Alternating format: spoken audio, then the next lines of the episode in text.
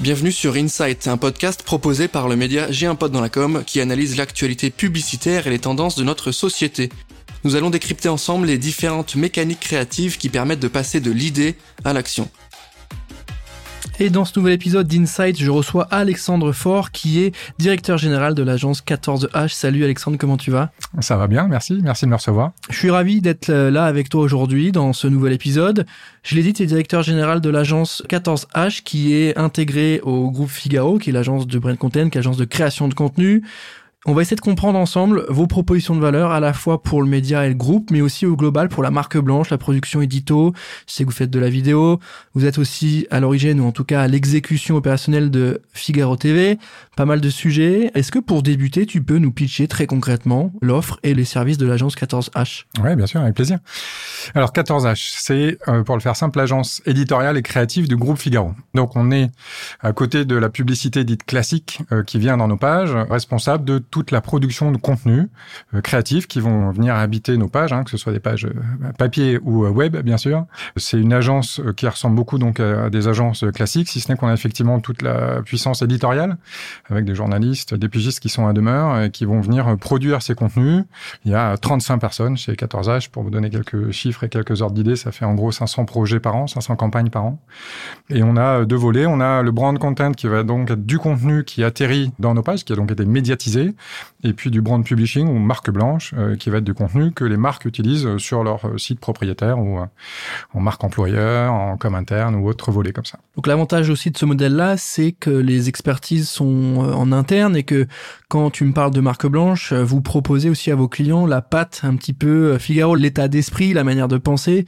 C'est ce qu'ils viennent peut-être chercher aussi. Exactement. On est d'ailleurs très vigilant là-dessus parce que c'est avec cette caution de la marque Figaro, elle nous oblige hein, quelque part à produire un contenu de qualité. C'est le respect du contrat de lecture qu'on a dans le volet brand content est le même que celui qu'on va garantir sur le volet brand publishing. Donc effectivement, il y a, y a cette recherche de la qualité journalistique dans la manière dont on écrit. Enfin, toi tu le sais bien, dont on, on va euh, pitcher une idée, écrire un article ou produire un podcast ou une vidéo.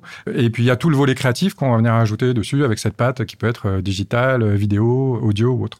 Tu m'as parlé de brand content euh, au sein des pages du Figaro Média au global. Est-ce que tu peux m'expliquer un peu la notion, me donner peut-être ta définition et nous dire comment ça se met en scène chez vous euh, Est-ce que c'est des articles sponsors, de la vidéo sponsor, euh, des OPS un peu plus larges Ça ressemble à quoi?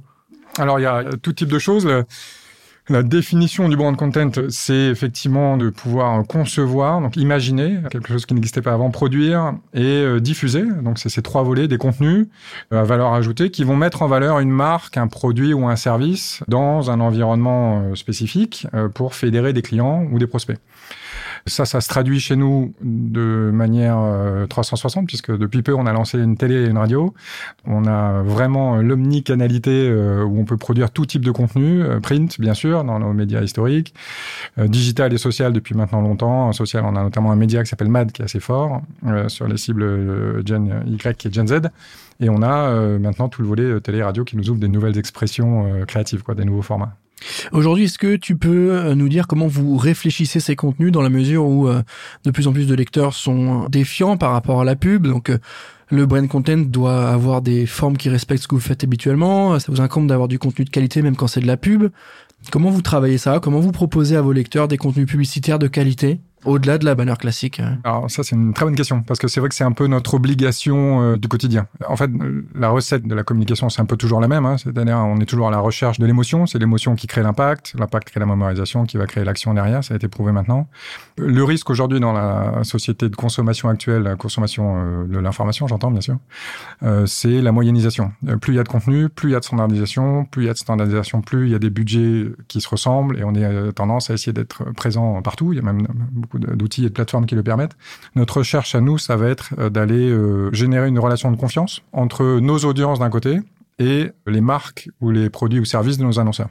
Parce que cette relation qu'on va établir avec nos audiences et nos marques est dans ce respect du contrat de lecture qu'on a à la fois avec les marques du Figaro, hein, donc euh, les marques emblématiques, le Figaro, Madame, Mad, F, Et puis euh, nos pure players, donc euh, l'internaute, journal du net, journal des femmes, euh, tout ce pan de pure players, où dans les deux cas, ils sont venus consommer un média, et si dedans il y a une offre publicitaire, il faut qu'elle soit du même niveau de qualité que celle purement journalistique.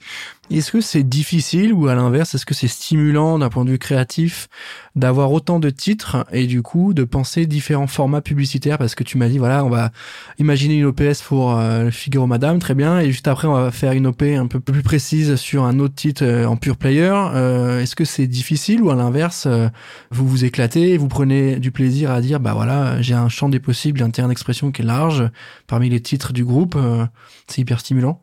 Alors, c'est à la fois stimulant et difficile. C'est pour ça qu'il faut de très bonnes équipes comme celle de 14H. Euh, non, c'est hyper stimulant parce que c'est vrai que le fait de pouvoir s'exprimer dans n'importe quel format, sur n'importe quel type de support, c'est vraiment euh, une offre très riche. Après, c'est vrai que la difficulté, c'est dans euh, cette crise de l'attention qu'on connaît tous. Il y a une obligation à essayer de respecter ce que moi j'appelle l'écologie de l'attention, faire attention à là où on va diffuser le message, donc une obligation. Alors, dans l'ensemble du Figaro, effectivement, on touche une large part de Français. Donc, ça nous permet aussi de mieux connaître nos cibles, nos audiences, donc d'aller vers du ciblage, d'aller vers la connaissance en termes de contenu, de sujets qui peuvent intéresser, et donc d'être plus précis euh, dans la communication qu'on va aborder et d'aller sur de la communication euh, plutôt multi-attentionnelle, où on va aller générer des pics d'attention sur certains formats au bon moment, avec le bon type de message, avec le bon ciblage, plutôt que d'essayer de euh, bastonner sur tous les supports possibles avec le plus grand taux de visibilité, qui est dans nos médias, en tout cas pas le respect ou pas le niveau de qualité, d'ailleurs sans doute pas le, le gage de confiance qu'on peut avoir à établir avec nos audiences. Quelle place vous avez au sein de la stratégie globale du groupe? Parce que effectivement, euh, intégrer une agence, c'est un choix, euh, c'est c'est engageant, tout le monde ne le fait pas et euh, pas mal de médias bah, passent par des agences spécialisées en création de contenu, soit des agences de pub. D'où vient l'intérêt de créer une agence directement intégrée? Comment ça peut s'expliquer? J'imagine le volume de contenu, évidemment, et pas que, et de se dire, bah, on prend sur nos épaules et on intègre cette production-là, qui est un coût aussi. Mm. Ça vient d'où cette idée? Alors, je ne saurais te le dire parce que je suis là que depuis un an, un peu moins d'un an, mais euh, si je regarde l'histoire des médias d'une manière générale, je pense qu'il y a toujours eu cet équilibre entre, en tout cas c'est celui que nous on cherche à, à bien respecter au Figaro, entre d'un côté l'offre journalistique, euh, avec son indépendance absolue et, euh, et, et la qualité qu'on lui connaît. Hein. On, a, on, va bientôt fêter nos 200 ans Figaro, donc euh, on n'est pas né de la dernière pluie. Et puis de l'autre, l'offre publicitaire qui doit s'intégrer dans ces médias. Alors il y a des médias qui ont pris le parti de créer ce qu'on appelle dans notre jargon les cellules OPS pour opération spéciale, qui est cette traduction publicitaire qui passe du standard, donc la page de pub classique, à un contenu euh, plus journalistique ou en tout cas plus éditorialisé et contextualisé, mm. qui va venir nourrir, euh, apporter une information euh, intéressante, impactante, engageante à nos audiences. Au Figaro, ça fait déjà quelques années, hein, 14H en tant que tel, avant ça s'appelait 14 Haussmann, existe depuis 2018, mais avant ça, il y avait les ateliers, il y avait le studio, donc ça fait déjà plusieurs années. Si tu regardes la plupart des grands médias historiques dans le monde, le Times, le Guardian, ils ont eux aussi leur studio, leur cellule OPS ou autre depuis déjà un certain nombre d'années. C'est ce que ça garantit un peu aussi le respect de la ligne édito et de l'angle? Est-ce qu'on parvient à garder cette ligne édito, cette manière de faire lorsqu'on fait de la pub, du brand content? Est-ce que il euh, n'y a pas un risque de, euh, je sais pas, de s'aliéner, mais de se dire, ok, c'est un gros client, il veut qu'on parle de ça de telle manière? On fait un peu l'impasse. Comment ça se gère? À quel niveau il y, y, a une friction? Alors, tout à l'heure, tu parlais des obligations et du côté stimulant, ça fait partie du jeu. C'est-à-dire qu'à un moment donné, chez nous, la règle est très claire. J'ai abordé le sujet du contrat de confiance qu'on a entre nos lecteurs et les produits ou les marques de nos clients. J'ai exactement le même contrat de confiance avec les éditeurs et les journalistes euh, de nos médias. Si euh, à un moment donné les règles du jeu sont claires, on a nos espaces euh, si on veut aller au-delà de ces espaces d'expression, parce que les annonceurs ont envie d'avoir des choses qui n'ont jamais été faites auparavant, et puis c'est aussi un peu ce qui stimule nos créatifs d'aller imaginer un nouveau format ou une publicité ou un contenu qui n'a jamais été fait ou un format qui n'a jamais été fait. Alors on le prévalide avec la rédaction en chef et les, éditeurs pour s'assurer qu'ils sont OK pour qu'on aille faire cette proposition, et ensuite on la, présente aux clients. En revanche, il est très très clair qu'il y a une ligne de démarcation entre les journalistes d'un côté et les activités euh, publicitaires de l'autre. Est-ce que tu as un peu de data au global sur le groupe, sur les audiences, sur un élément qui peut nous indiquer la taille et qu'on se rende compte un petit peu ce que vous faites? Tu m'as parlé à peu près, ça fait 500 campagnes. En termes d'audience au niveau groupe, euh, tous les titres compris, je crois que c'était euh, un Français sur deux, je crois que c'était un truc de dingue en termes de perf. Euh. Plus que ça, alors j'aurais pas les derniers chiffres parce que chez nous chacun porte ses titres, mais effectivement au Figaro, euh, alors il faut, faut, regarder les derniers chiffres, mais euh, on touche entre 6 et 8 Français sur 10 selon les, les audiences qu'on prend et ce qu'on va regarder, toute audience confondue sur tous les sites et les, et les médias print. Donc c'est ce qui nous donne une vraie connaissance de l'audience et donc euh, nous permet aussi dans la qualité des formats qu'on va présenter d'arriver à traiter des contenus qui sont engageants. Quoi. Oui, c'est ça. Il y, a, aussi effectivement le côté un peu maîtrise de l'audience. Comme tu l'as dit, il y a un enjeu de il faut rester dans un respect de la ligne édito, il faut euh, conjuguer avec les différents titres de presse les différentes demandes des annonceurs, ce qui est un peu plus compliqué. Mais en même temps, le côté positif, c'est que vous avez la maîtrise de vos audiences. Et lorsque vous proposez une OP, tu m'arrêtes si je me trompe, mais il y a un intérêt euh, validé et justifié. Au-delà de l'idée est bonne, il y a un intérêt édito et de performance. Tout à fait. Euh, on vend ce format parce qu'il est marrant, il est bon, il est efficace, peu importe. Mais surtout, ça marche en termes d'audience. C'est aussi pour ça qu'il existe. Ouais, tout à fait. Alors, il y a, y a dès le début, effectivement, euh, l'angle éditorial qu'on va choisir, on sait qu'il va fonctionner dans les sujets, dans les contextes actuels, hein, c'est ce qu'on appelle la contextualisation. Et après, sur le volet éditorialisation ou diffusion des contenus, on va même au-delà de ça, puisque alors c'est aussi un parti pris de la régie, hein, Média Figaro. Nous, on fonctionne toujours en audience garantie, en KPIs garantie, c'est-à-dire que les performances qu'on va délivrer sont garanties dès, le, dès la signature de la campagne. Euh, ce qui nous permet déjà de faire forcément que mieux que ça, mais surtout d'avoir ce contrat dès le début avec les annonceurs. Et on peut aller jusqu'à la diffusion au-delà de nos titres organiques puisqu'on a à demeure euh, deux trading desks, un qui est euh, sur nos médias propriétaires et un qui s'appelle euh, ZBO, qui va aller même nous permettre d'aller poster en, dark sur des réseaux sociaux ou sur d'autres médias extérieurs mmh. ou nôtres. Donc ça nous permet aussi d'avoir une, une, offre particulièrement complète sur le service qu'on va apporter, mmh. effectivement assez proche de ce qu'une agence peut offrir. Question peut-être un peu naïve ou, ou, simpliste, mais il faut que je te la pose quand même. Pourquoi on doit bosser avec vous? Quel est l'intérêt de passer avec l'agence 14H si je veux faire une OP sur, euh, je sais pas, sur le, site euh, web du Figaro. Pourquoi il faut qu'on bosse avec vous et pas plutôt avec, euh, bah tiens, j'ai un truc un peu clé en main que j'ai déjà pensé en interne. c'est quoi l'intérêt C'est quoi l'avantage de bosser avec vous? Il y, en a plusieurs. Après, le, premier, il va évidemment être que euh, chaque média a sa propre ligne éditoriale, sa propre manière de parler des sujets, d'aborder euh, la société dans son ensemble et les thématiques. Et c'est vrai qu'il y a personne meilleur que ceux qui sont dans ce média pour pouvoir le raconter à la manière du média. Donc, l'intégration organique des contenus, elle se fera forcément de manière beaucoup plus euh, subtile et engageante si c'est des contenus qui ont été créés par des gens qui appartiennent au groupe que si c'est un contenu qui arrive en marque blanche de l'extérieur et qu'on va juste diffuser de manière publicitaire dans nos contenus, même si on le fait aussi. Hein, mais il y a ce premier niveau. Après, il y a euh, le fait qu'on est une agence euh, comme d'autres et donc au cœur même de, de qui on est, on a ce que moi j'appelle la créativité utile et responsable, c'est-à-dire qu'on est toujours euh, animé par ce besoin de créativité. Donc, on va être en recherche permanente, soit de nouveaux champs narratifs euh, éditoriaux, c'est de se dire qu'est-ce qui peut intéresser un de nos lecteurs, une de nos audiences, euh, sur un nouveau format plus engageant, qui soit peut-être plus expérientiel, plus interactif, plus long, plus court. Voilà, il y, a, y a toutes ces nouvelles écritures qu'on va aller chercher. Et puis, même au-delà de ça, il y a tout ce volet de l'intégration, de l'innovation, l'innovation techno, là. Donc, je dois pas être le premier à parler de l'IA à ton micro, qui, nous, est quelque chose aussi qu'on va explorer, sur lesquels on a beaucoup plus de largesse cette facilité à intégrer dans notre offre parce que ben, l'intégrer au niveau journalistique ou au niveau entre guillemets publicitaire ne représente pas les mêmes contraintes ou les mêmes euh, impératifs derrière. Donc c'est vrai que moi je peux aussi aller explorer ça avec euh, une nouvelle approche d'expression qui est assez intéressante pour les marques. Est-ce qu'aujourd'hui, tu as des éléments sur euh, la manière dont vous parvenez à vous différencier de vos concurrents? Tu m'as donné évidemment vos forces, vos éléments de, de réponse. Est-ce que il y a quelque chose qu'il faut avoir en tête particulièrement qui va vous différencier de la concurrence? Alors, il faut regarder le champ concurrentiel. Quand on dit concurrence, il faut voir par rapport à qui, à qui on se compare.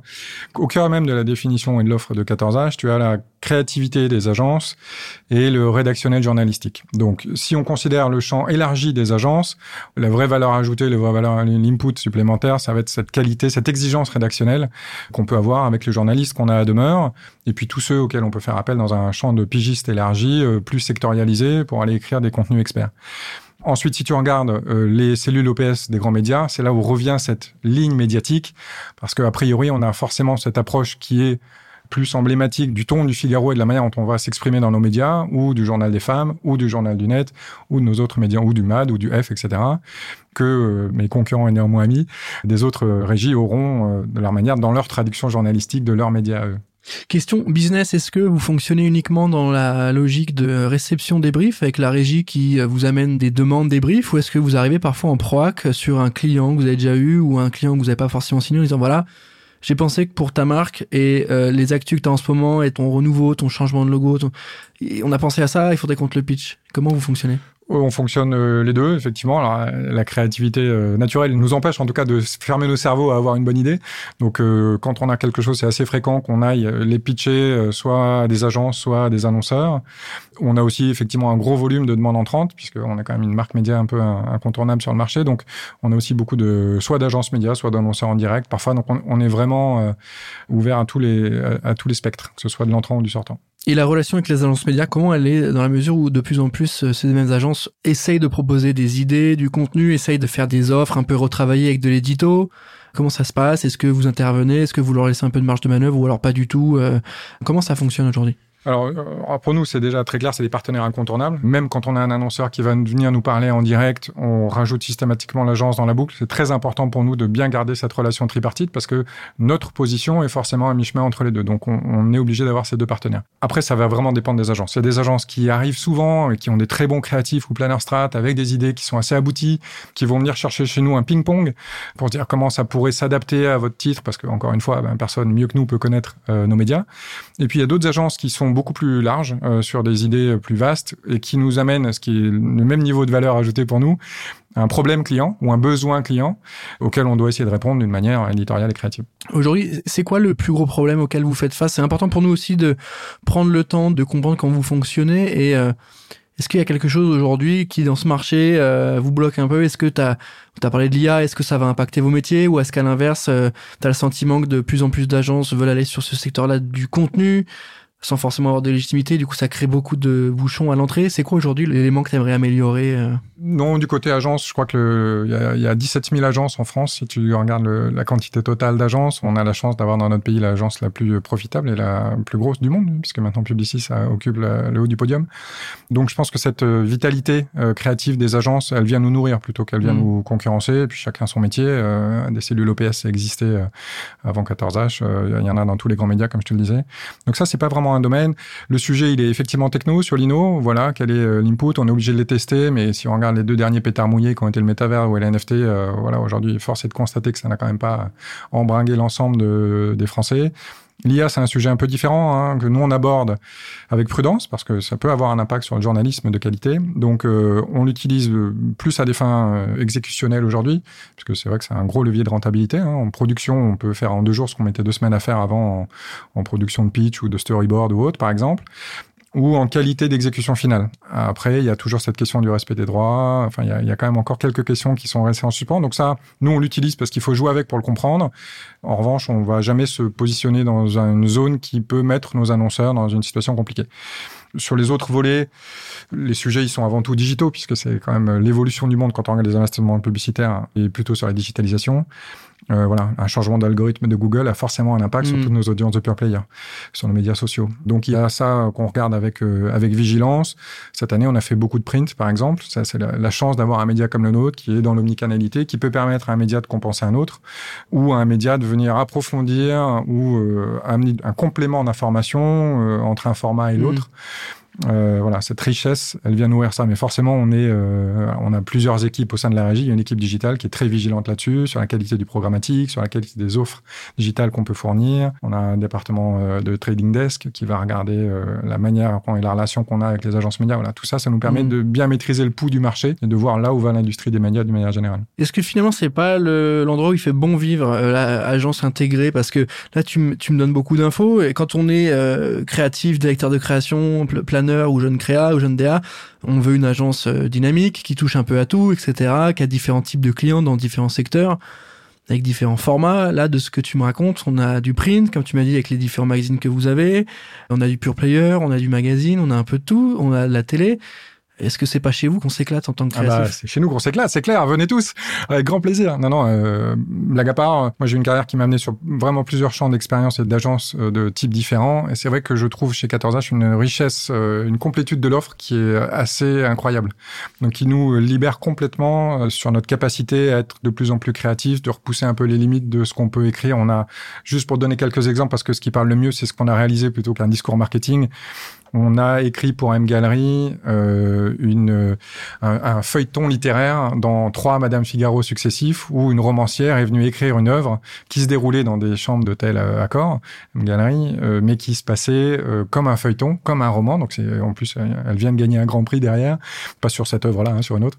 Euh, on a pour Audemars Piguet mis en scène leur dernière montre, qui est l'une des montres avec le plus grand nombre de complications, à travers un ballet moderne fait par Moran Merzouki Audemars Piguet, où on a réalisé l'ensemble de, de la proposition avec derrière tout un volet euh, d'interview où on va aller expliquer ces complications et comment elles se traduisent sur le mm. temps, l'espace, mm. la collection.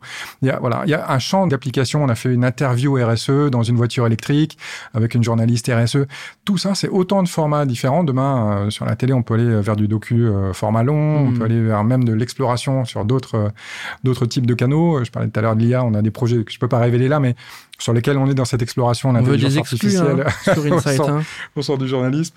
Un dernier très beau projet, c'est pour L'Oréal. Ils ont réouvert le 14 rue Royale un bâtiment qui s'appelle le Visionnaire, qui a été euh, qui est un bijou architectural et, et d'intelligence euh, collective, puisqu'ils ont à l'intérieur beaucoup d'espaces collaboratifs. Et on a réalisé pour eux un tiré à part, un mm. quatrième cahier dans le Figaro qui vient expliquer toute l'aventure du Visionnaire et pourquoi L'Oréal l'a conçu comme ça et qu'est-ce que ça représente dans l'histoire de L'Oréal. Voilà, tout ça, c'est des champs d'expression. Pour LVMH, on a fait un cahier à venir qui va parler des RSE et de l'implication de LVMH sur le territoire français, auprès de la société française. Et ça, forcément, ça porte une autre couleur, une autre teinte quand tu racontes une histoire par des journalistes que quand tu es la marque qui la porte mmh. elle-même toute seule. Mmh. Il y a un niveau de crédibilité, d'intérêt et même de pitch journalistique qui n'est pas le même dans la manière dont on va porter l'histoire. Oui, puis c'est pas du own, c'est pas la, marque qui parle, elle parle par le biais d'une plume, d'un journaliste, d'un contenu écrit, donc effectivement c'est de la pub. Mais il y a un angle, et c'est assez intéressant ce que tu racontes. Je, pense que tous les médias aujourd'hui sont confrontés à ça. En tout cas, nous, chez J'ai un pote, c'est comme ça qu'on le vit aussi. On essaie de penser des, des contenus un peu en OPS qui parlent à nos audiences avec des sujets qui les intéressent, avec une manière de parler qu'ils comprennent, avec les usages qu'ils ont euh, auprès de nos contenus. Finalement, c'est peut-être plus intéressant de se dire, euh, je vais voir 14H pour qu'il me ponde une OPS et qui ensuite va vivre et être amplifié sur les différentes plateformes médias du groupe versus passer par une agence, qu'elle me trouve une campagne, que on paye des RP pour l'avoir dans plusieurs médias, peut-être pas spécialisés, et que je galère un peu à avoir mon reach euh, vendu de base. Est-ce que c'est une réponse un peu clé en main que vous avez? Alors je te confirme que c'est vrai qu'on a on a constaté qu'on a beaucoup de clients euh, qui viennent nous demander des tirages supplémentaires, de maintenir les dossiers digitaux des hubs éditoriaux en permanence sur nos sites pour pouvoir y faire référence en organique depuis leur site propriétaire qui se servent des contenus qu'on a réalisés comme de com interne ou de marque employeur. Voilà, L'Oréal, ils vont distribuer ce numéro du visionnaire en interne. Le cahier à venir LVMH, il a été distribué aux employés, aux VIP. Il y a effectivement une vie après la vie de ces supports-là qui sont, euh, dans le cas des deux que je viens de citer, ils ont été diffusés dans le quotidien. Donc, ils n'ont normalement qu'un seul jour de vie. Or, euh, voilà, ces clients-là ont demandé à ce qu'on en tire des exemplaires supplémentaires parce que cette histoire, finalement, elle est valable, elle est valable tout le temps. Euh, et on a même des marques, effectivement, qui reviennent euh, pour bénéficier en long tail de ce qui pourrait être une saga publicitaire, qu'on avait là ça comme ça dans une agence de pub. Typiquement, là, on va sortir la saison 2 pour Lombardier sur une approche de finance responsable, ça s'appelle le déclic, c'est que des dossiers digitaux dans lequel c'est assez marrant. En médias, on a des contenus purement journalistiques qui parlent de finance responsable et des contenus brand content mmh. qui ont été écrits par et pour pour avec des interviews de gens euh, qu'on a décidé mmh. ensemble. Et ces deux contenus vivent au sein d'un même hub qui va intéresser les gens qui sont intéressés par la finance responsable. Voilà, donc c'est plein d'approches euh, qui effectivement permettent aux marques de réutiliser, d'utiliser ces contenus, leur donner une durée de vie beaucoup plus longue que celle d'un jour, d'une semaine ou d'un mois de diffusion. C'est important qu'on rappelle de ce qu'on raconte là de brand content et de contenu et d'audience et d'appétence de l'audience pour ces contenus-là, que le brand content performe hyper bien versus de la pub classique et de la banner. Donc euh, là, on se parle euh, évidemment de choses plutôt obvious, mais c'est bien de rappeler que si on fait ces formats, c'est parce qu'ils marchent, parce qu'ils suscitent un intérêt et comme tu l'as dit, le euh, éditorialisé, si on arrive à, ajouter un élément de storytelling, d'entertainment aussi, qui va faire que notre marque appose son message de manière beaucoup plus engageante et un peu plus stylisée, marche mieux qu'une pub classique. Et c'est bien qu'on le rappelle. On se dit, euh, ouais, de l'OPS, très bien, de l'article, mais ouais, mais c'est un article, c'est quand même, c'est un peu caché, quoi. Non, non, c'est pas caché, c'est de la pub. Simplement, elle est storytellée, elle raconte une histoire et elle sert quelque chose. Et on le voit beaucoup avec les contenus de marque où, euh, la marque est quasiment à peine visible, on a son logo, mais elle nous vend rien, elle nous raconte juste une histoire. Ah, tu as tout à fait raison. C'est vrai que le, d'ailleurs, c'est d'ailleurs pour ça qu'on fonctionne en KPIs garantie, hein, quels que soient les indicateurs que la marque veut mesurer. Mais on, on, on va au-delà de simplement la campagne de notoriété ou la campagne de performance. En général, ce qu'on vient chercher chez nous, c'est effectivement cet engagement véritable. Voilà, je parlais tout à l'heure de communication multi-attentionnelle. La raison pour laquelle on le fait comme ça, c'est parce que même nos plans médias, quand on va les faire avec notre trading desk, même s'ils mettent plusieurs médias en configuration, vont permettre de garantir que le message est diffusé et adapté. Parfois, on fait plusieurs formats de contenu adaptés à plusieurs de, de nos médias quand ils sont activés c'est même assez fréquent. On va pas euh, sur une même campagne d'un même annonceur, on produira pas le même contenu pour Madame Figaro que le Figaro quotidien, que le Journal des femmes ou le Journal du Net. Mais vous avez une demande parfois globale pour être sur. Mais on va avoir la même demande, la même question à la base. On va nous la traiter avec quatre formats différents. Mmh. Est-ce que pour terminer cet épisode, tu as des doux et des dons? Est-ce qu'il faut retenir un, grand doux lorsqu'on travaille euh, sur du brand content auprès d'une marque sur une plateforme média et un gros don le doux, il est, euh, il est évident. Hein. Je pense que dans tous les cas, euh, c'est euh, c'est le ce respect du contrat de confiance qu'on va avoir avec l'audience parce que c'est la clé de voûte de tout. C'est-à-dire que le groupe Figaro, les médias du groupe Figaro seraient pas ce qu'ils sont s'il n'y avait pas cette exigence et cette qualité journalistique. On peut pas se permettre de la tromper. Mmh. Donc ce respect-là et de la même manière, les annonceurs viendraient pas nous voir s'ils savaient qu'il y a un risque sur cette exigence et cette qualité journalistique. Donc tout ça, ça, nous oblige d'une manière générale.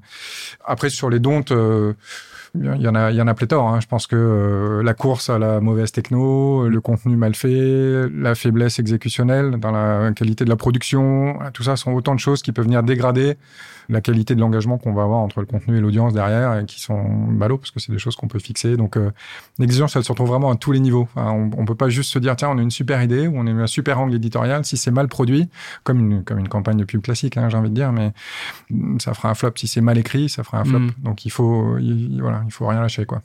J'ai une dernière question par rapport à ce que tu me dis sur les idées. C'est peut-être pas un, doux ou un tonte, mais est-ce que le, est-ce que le, risque est quand même présent? Est-ce que vous avez cette prise de risque? Parce que c'est vrai qu'on peut peut-être se, peut-être pas se censurer, mais se dire bon bah cette idée elle est un peu trop farfelue pour notre euh, marque euh, média. Est-ce que euh, ça passera bien? Est-ce que parfois vous vous dites bon ça pour une autre agence, pour du Slate ou un autre média, ça passerait, mais pas pour nous? Est-ce que vous ou pas du tout, et vous vous dites non, non, et c'est à nous aussi d'intégrer, de bien réfléchir, peut-être de l'adapter un peu plus et de faire en sorte que ça marche Alors nous, on se censure pas sur nos idées, mais c'est vrai qu'on va avoir des idées qui vont fonctionner dans un environnement.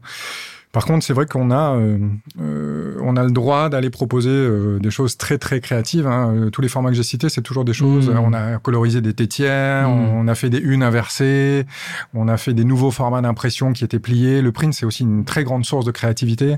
Donc c'est vrai qu'en revanche, quand on sent qu'on pousse un petit peu et qu'il y a ce risque par rapport à la compréhension de la marque, il hein, ne faut pas oublier que quelque part, nos lecteurs, ils viennent d'abord acheter le Figaro pour sa source d'information et la qualité de l'information. Hein.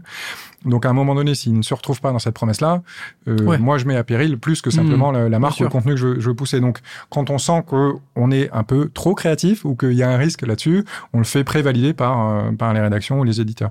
Donc on a quand même ce gage de oui, vous pourrez le faire, on est OK pour que ça aille jusque-là. Euh, ce qui nous permet effectivement d'être assez créatif et ne pas se brider en amont, c'est le pire en fait. Hein. Quand tu quand tu tues l'idée dans l'œuf, bon, t'es sûr mm. qu'il n'y a aucune chance qu'elle sorte. Alors que quand tu lui donnes une chance, mais qu'on te dit ah non mais ça ça passera pas parce que un tel tu comprends, et du coup ça te permet aussi la prochaine fois d'être meilleur dans ta formulation d'idées.